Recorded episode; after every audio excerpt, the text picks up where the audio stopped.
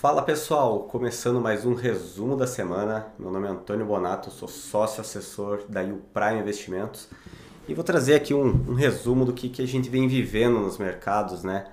Essa sangria que vem tendo aí nas últimas semanas. É, o principal fator continua sendo é, o temor aí pela inflação persistente, né? Não só é, no Brasil, Estados Unidos, Europa, o mundo inteiro vive essa essa inflação mais forte, a qual até o Jerome Powell, que é o chairman do Federal Reserve, o Banco Central dos Estados Unidos, comentava até tempos atrás que deveria ser uma inflação transitória, né? E ela está transitando até hoje, só aumentando.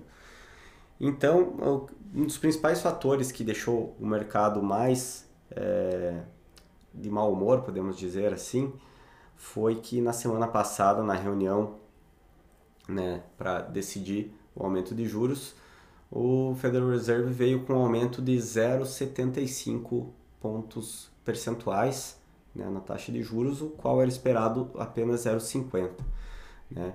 A gente imagina um, um aumento no ciclo todo dos Estados Unidos que vem até um aumento final de 3,75 é, para que a inflação seja controlada. Mas é, muitos economistas ainda acham que os Estados Unidos está, o termo que eles mais usam, né, behind the curve, ou seja, eles estão atrasados na, na, na curva de juros e eles deveriam aumentar mais fortemente.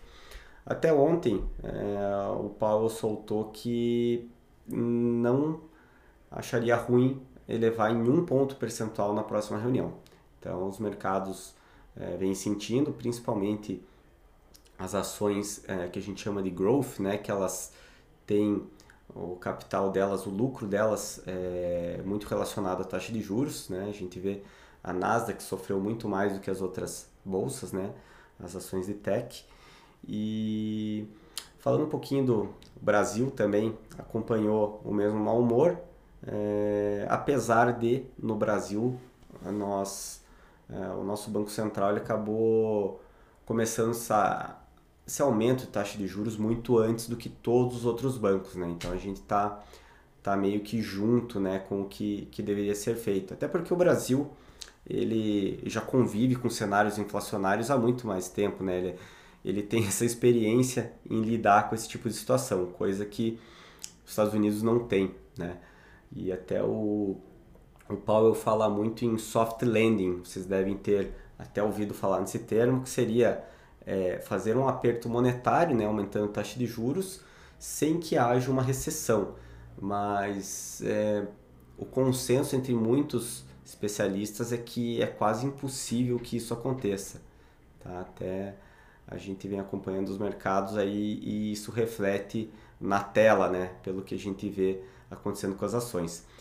É, falar um pouquinho, hoje foi um dia, hoje quinta-feira, commodities caindo aí, principalmente cobre é, caindo 5%, petróleo também está caindo. O petróleo teve uma queda nas últimas duas semanas de 12%, mas mesmo assim é, muitos especialistas acreditam que ele deve voltar a subir.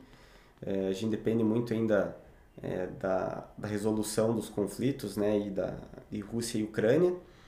É, mas o que a gente espera e vê é que o Brasil hoje ele está, ele está à frente na, na política de juros e o nosso ciclo de redução de juros ele deve vir antes do que Estados Unidos e Europa, por exemplo.